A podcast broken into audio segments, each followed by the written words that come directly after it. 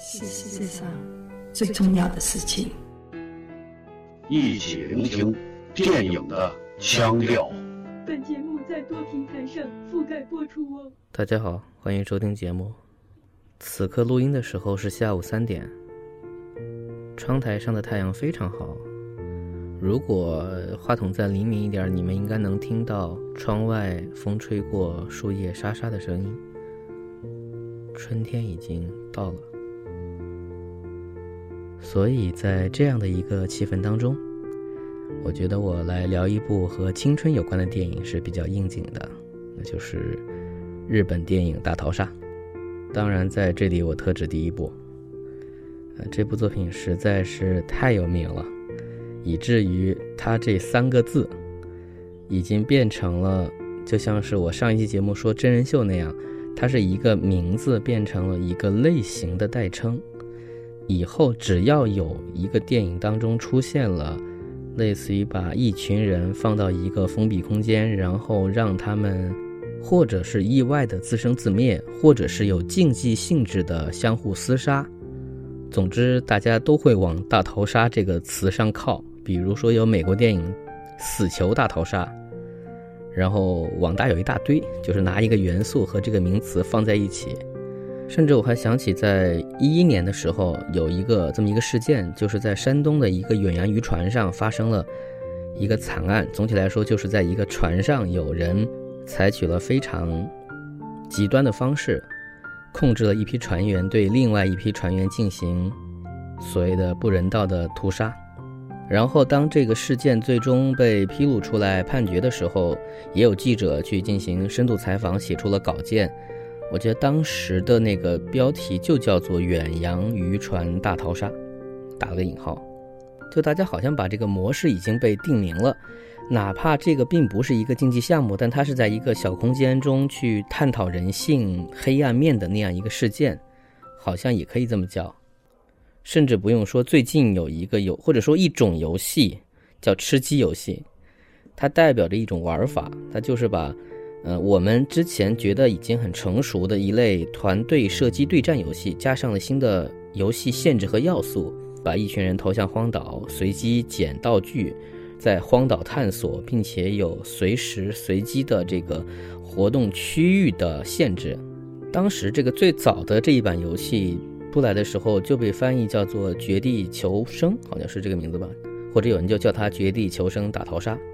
而且这还并不是一个巧合，因为这确实是那个游戏制作者有对致敬这部电影的一个意图。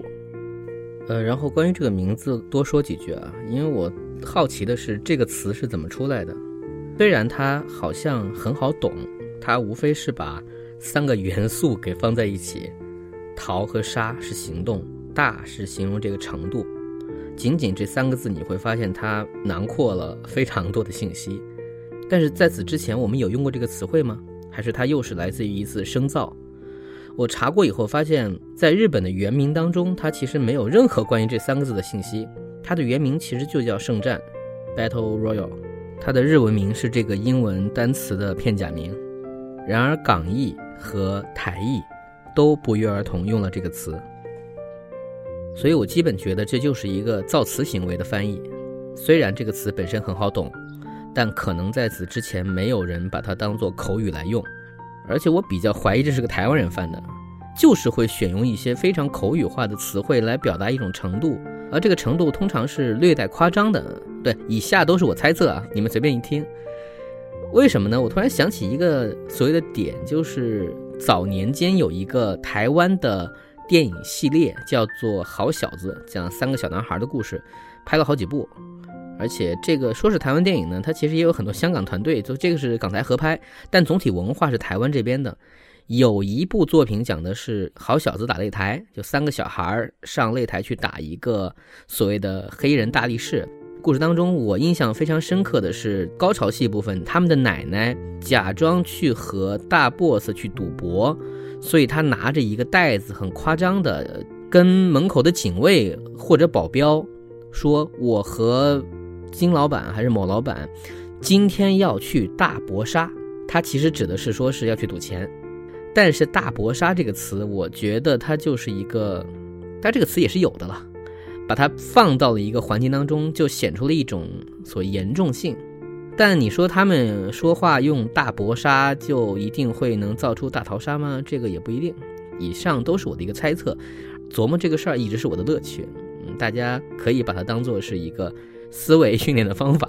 就这个词儿怎么来的？为什么会这么翻？就是我这个节目大家注意到了，我一直会对艺名这个事儿有点好奇，会去研究一下或想一下。听说他们的总部是个赌场，门禁非常森严。如果我们这样进去的话，没关系，奶奶自有办法。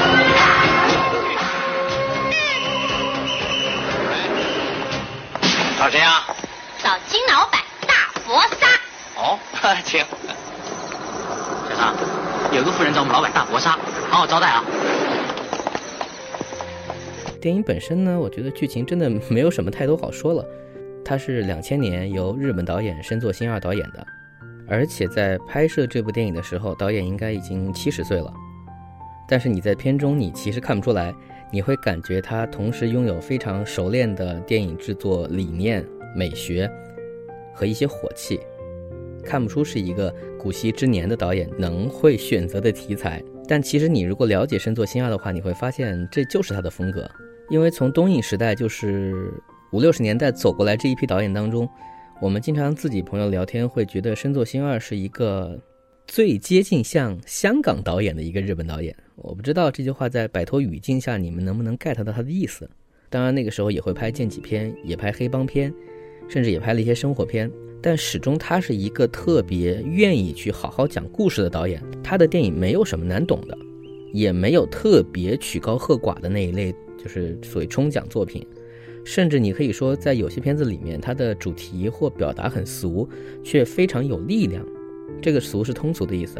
所以，就我个人来说，老生作一直在我心目当中有一种特别独特的存在。虽然我们说起来，就日本电影的象征，一提黑泽明，或者特别剑走偏锋的大岛渚，又或者细腻绵长的小津安二郎，但深作就是这么一个会让人老想重温一下的导演啊。对，他还有一部作品在中国引起过非常非常不能说第一流的那种影响，但因为他是引进片时代进来，叫做。《莆田进行曲》是一个关于怎么说片场的明星的和他的跟班的故事。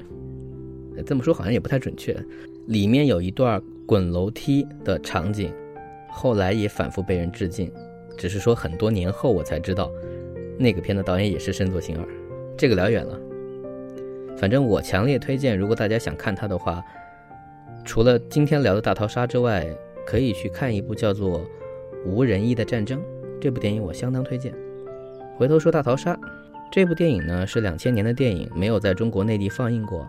它赶上了 DVD 开始全面铺开的一个时代，所以在我印象当中，大家第一次看这部电影通常都是 DVD。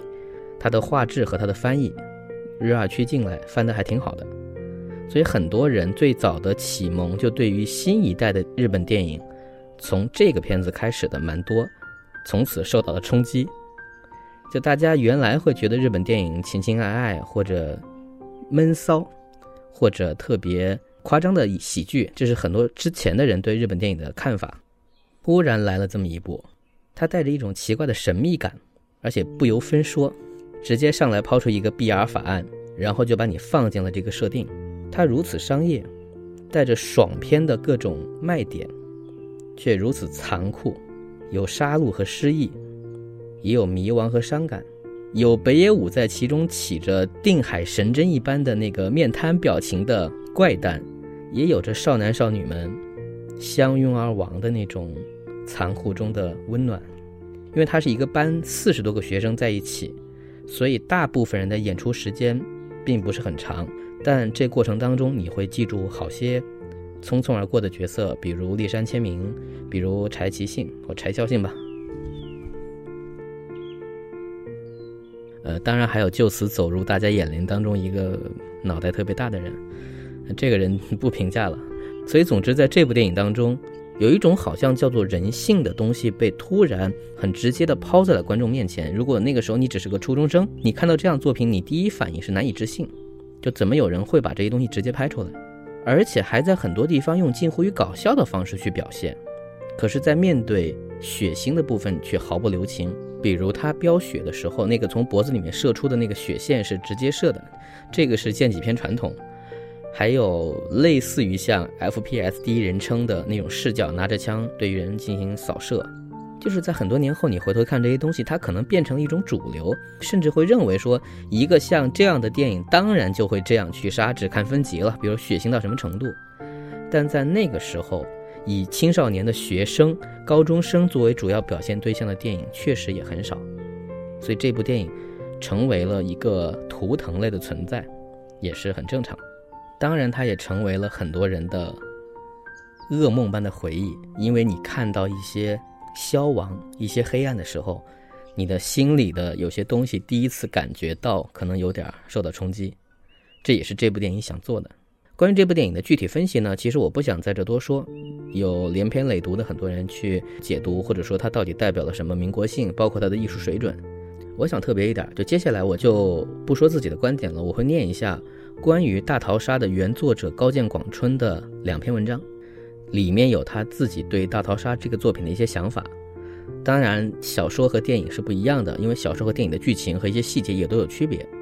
我只是觉得，像这样的声音呢，其实大家很少去关注，甚至有些人一直会把这部电影当作是北野武导的，因为它有些元素也和北野武会习惯使用的方式有点类似。但是我再强调一下，这是深作新二作品。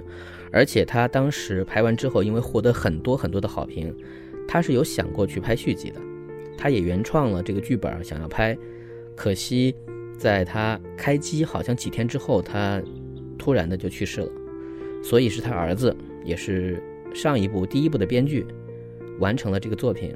当然，第二部基本上都没有什么好评，在这里我也就不多说了。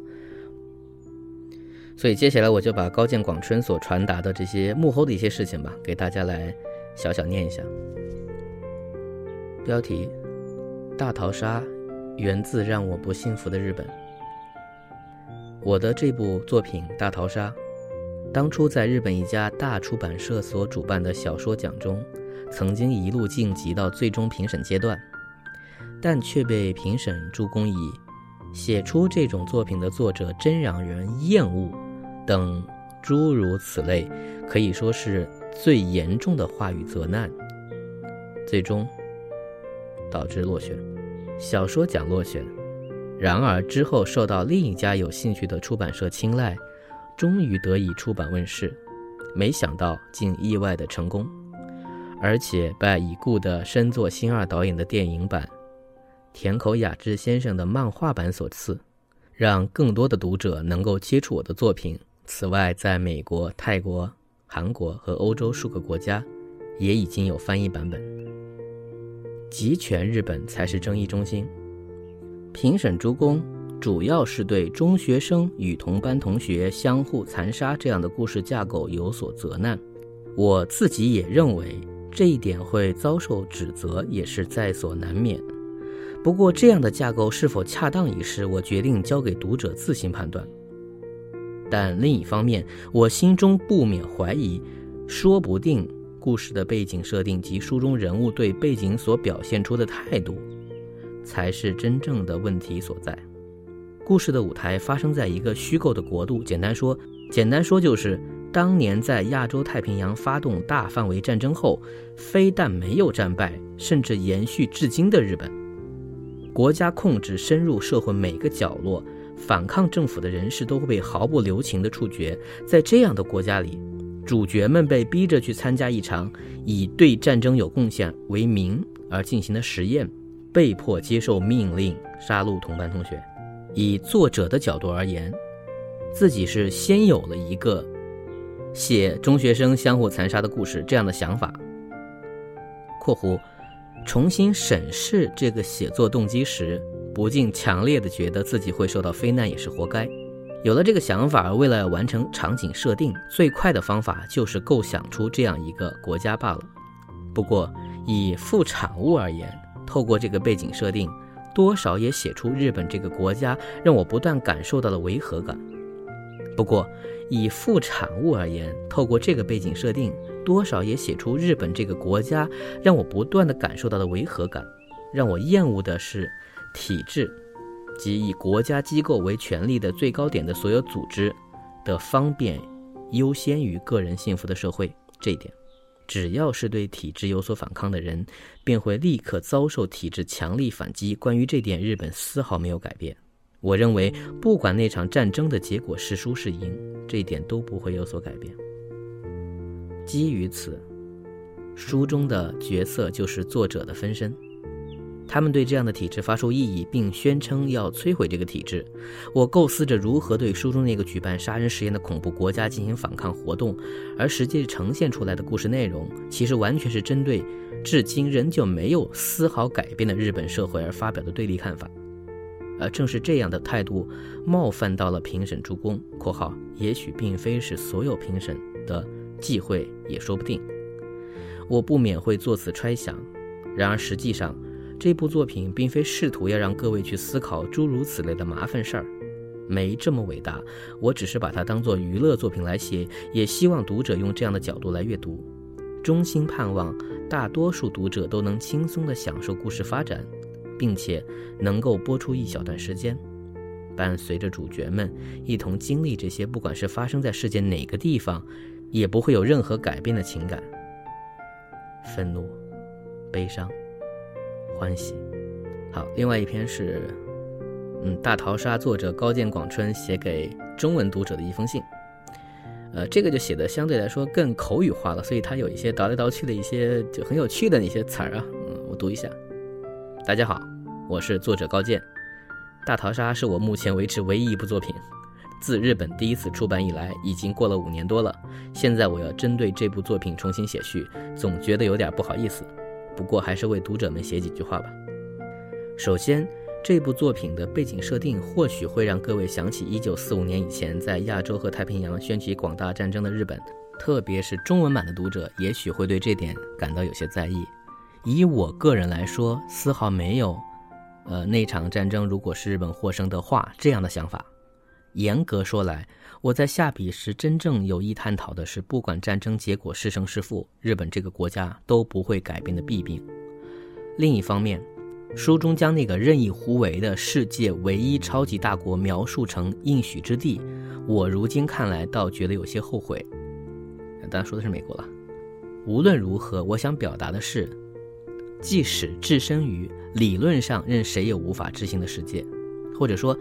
一个人自觉于其他人群之外，独自封闭在一个名为个人的牢狱之中，但还是能拥有一线希望。诸如此类的可能会发生在我们身上，每个人的故事。读者如果能接受这个观点，就是万幸了。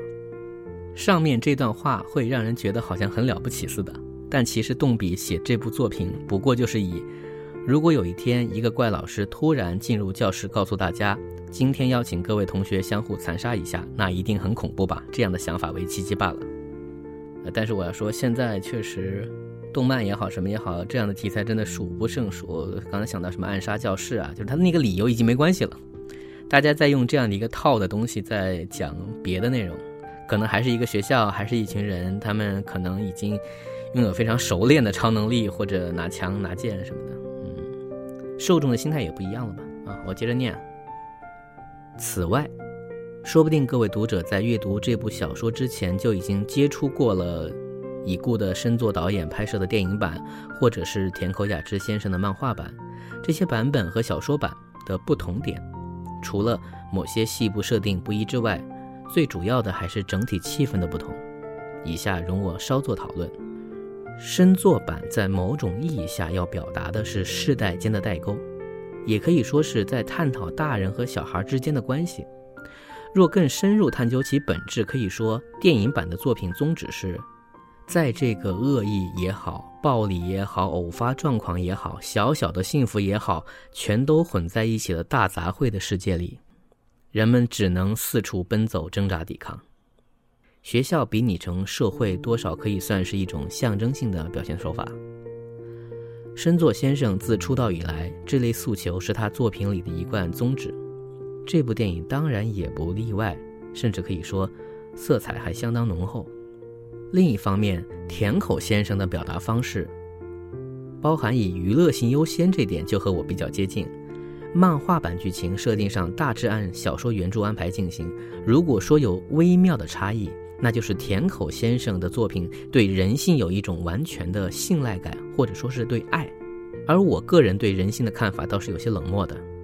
也可以说，我虽然不敢自比遗传生物学家道金斯，但是我是以观察机械运动的角度来观察人的活动。这部作品中每一个角色的行为正如同机械一般，而我们即便体现的不那么极端，但也都背负着机械的宿命。或许因为我自身有这样的感触，因此才在这个小说版，请容我再次强调，这才是原版当中多少充斥着一些带着讽刺的气氛。然而，这并不是说凡事都不重要，不要去珍视在意。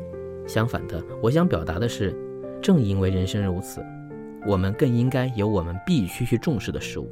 嗯，说了这么多，好像这是一部格调高尚的小说似的，实际上格调是低到无以复加。所以各位请放心逐页欣赏下去吧。如果能得到各位读者的喜爱，那就谢天谢地了。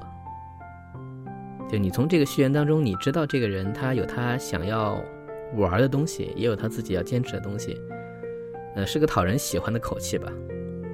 那么这部电影过去二十年了，尽管时不时也会有一些说他是不是过誉了的声音发出，但由此我会觉得它至少还是一部讨人喜欢的电影。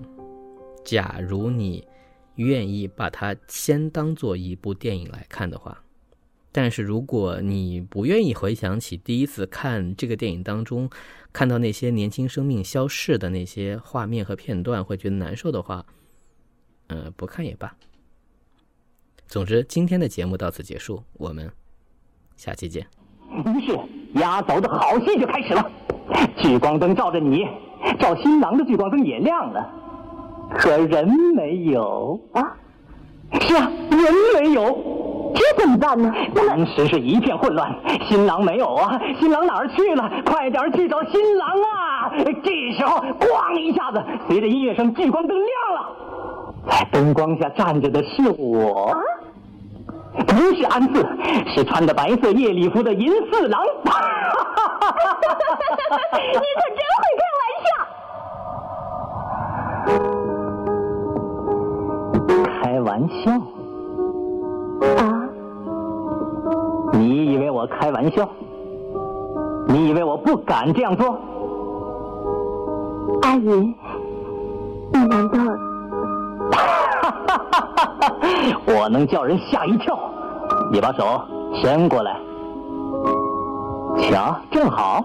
你这是戒指，新郎送给新娘的结婚戒指。啊！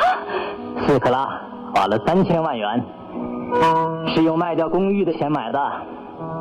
你这是做什么呀？咱们俩结婚。别开玩笑。不开玩笑。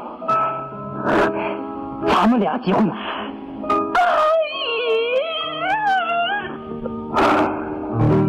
别哭，你别哭了，咱们俩有缘分，海枯石烂心不变嘛。你别忘了你是怎么待我的忘了那些吧。再说，我已经开始慢慢的喜欢安子了。你撒谎，你说的不是真心话。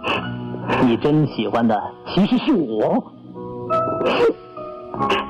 真喜欢安子。好，你回答。你到底要不要跟我结婚？按说像你这样的女人，应该是跪在我的面前求我答应跟你结婚。现在反过来啦，我这美男子只好你求婚了。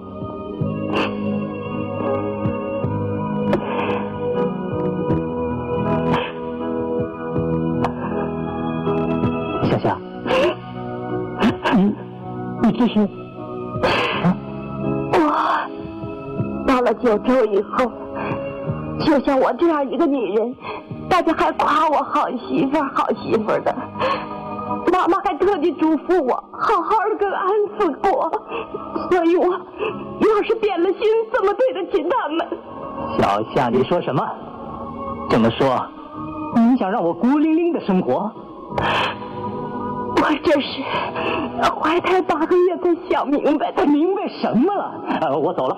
一个女人一辈子图什么呢？我可要走了，小夏。还不就是图个能白头偕老的人？谁让你不跟我在一起了？我可是真要走了。难道你没注意到我背上有孤独的孤字吗？注意到了，可我只能让你走了。你会后悔的。是会后悔的，可还是再见吧。随你便。